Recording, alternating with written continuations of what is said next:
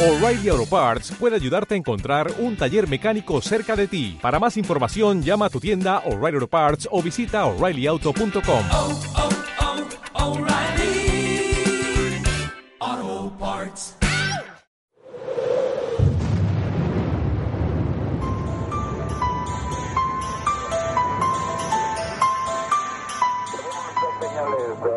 luces rojas, como a unas 3 millas a las 10 de nuestra posición. Aproximadamente a la misma altura. Afirmativo lo tenemos cada vez más cerca. Barcelona de 3297 he incrementado el rate de ascenso, estoy a través de 280 y el tráfico este sube mucho más rápido que nosotros y se acerca cada vez más. De acuerdo, ¿desea que llamemos a algún interceptor de la defensa? Si es posible, sí, información, porque el tráfico está a menos de media milla y ahora mismo ha bajado un montón. Ha bajado, ahora debe estar unos 3.000 pies por debajo de nosotros. De acuerdo, vamos a comunicar con descenso. De acuerdo, ahora mantengo 290, me voy al borde de Valencia. Ha llegado una nueva era en la radio. Podrás vivir el misterio en su máxima esencia. En la luz del misterio con Julio Barroso. Cada viernes de 12 a 2 de la madrugada en Radio Inter. ¿Estás preparado?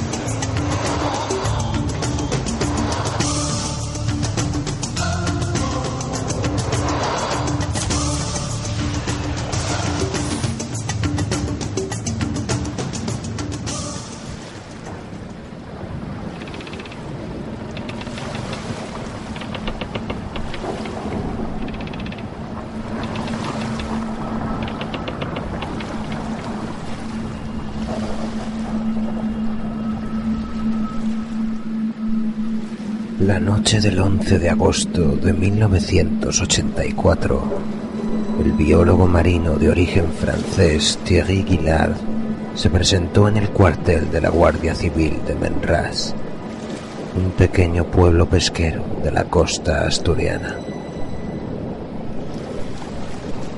Un inclemente temporal, como no se recordaba hacía siglos, azotaba el litoral que se contemplaba tempestuoso a lo lejos desde los amplios ventanales.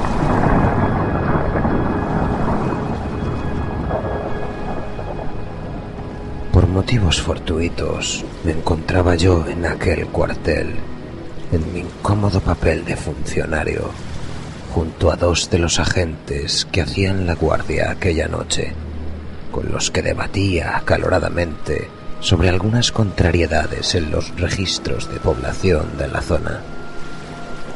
Los datos del censo habían sido aparentemente descuidados por todos y cada uno de mis predecesores y recogían variaciones importantes en las cifras de población de unos años a otros sin una causa descrita.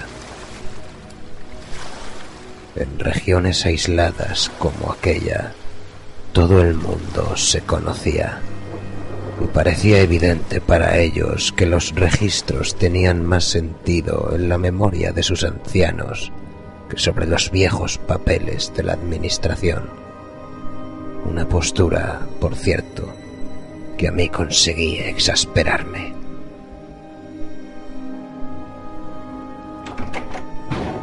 Fue entonces cuando la puerta se abrió violentamente y el viento asaltó la habitación sobresaltándonos. Guillard entró precipitadamente.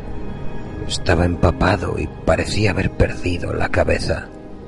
Se aferró a uno de los agentes y suplicó que lo ayudara. Ahí abajo, repetía. Ahí abajo, señalando el oscuro mar embravecido. Rato se desmayó. Le secamos y le acomodamos junto a la calefacción. Tras unos minutos y varias infusiones, recobró la cordura lo suficiente como para prestar declaración.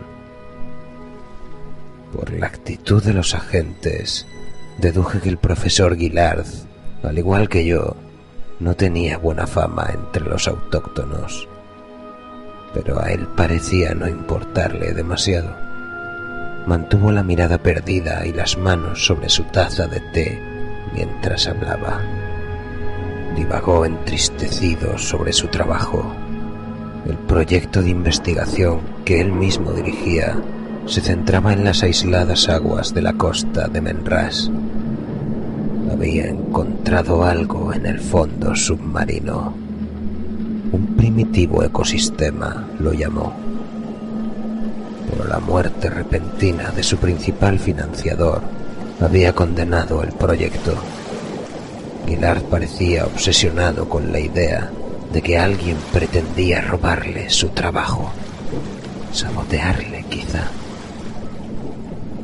Se deshizo de todos sus colaboradores y adoptó una actitud temeraria. Se adentraba solo en el mar, en una vieja barcaza de remos. Se sumergía cada día en las oscuras aguas sin supervisión alguna y guardaba celosamente sus descubrimientos.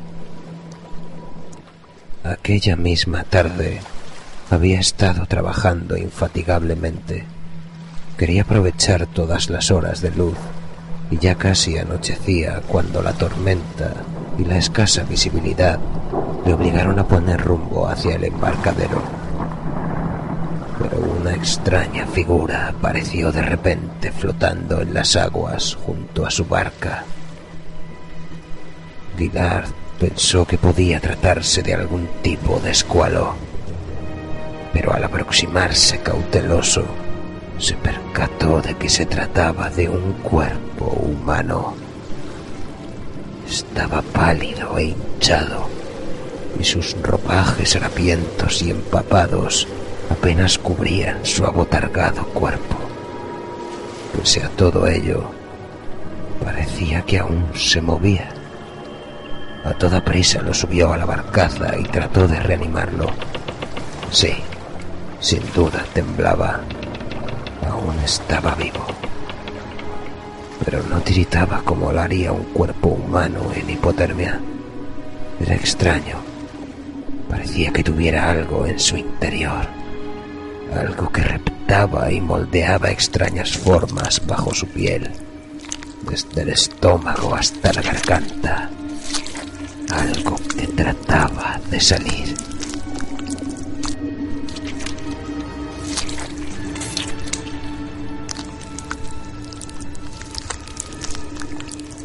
Confesó que trató de arrojar de nuevo el cuerpo al agua, pero el extraño sujeto se incorporó repentinamente.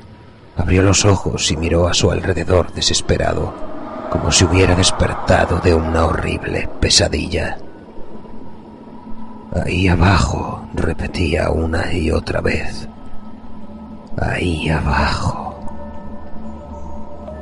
Guillard logró calmarlo momentáneamente e intentó preguntarle qué demonios le había ocurrido. Pero el desconocido hablaba de forma confusa. De sus palabras, Guillard dedujo que el barco de aquel hombre había sido atacado por algo mientras faenaban. El desconocido dio entonces un grito desgarrador.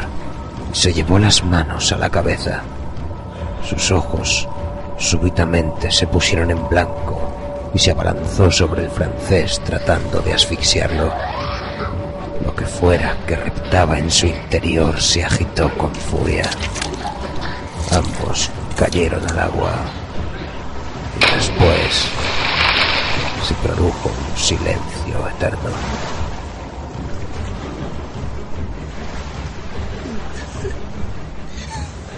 Más tarde, Guillard se despertó en la playa y a duras penas alcanzó el pueblo, concluyendo así su relato.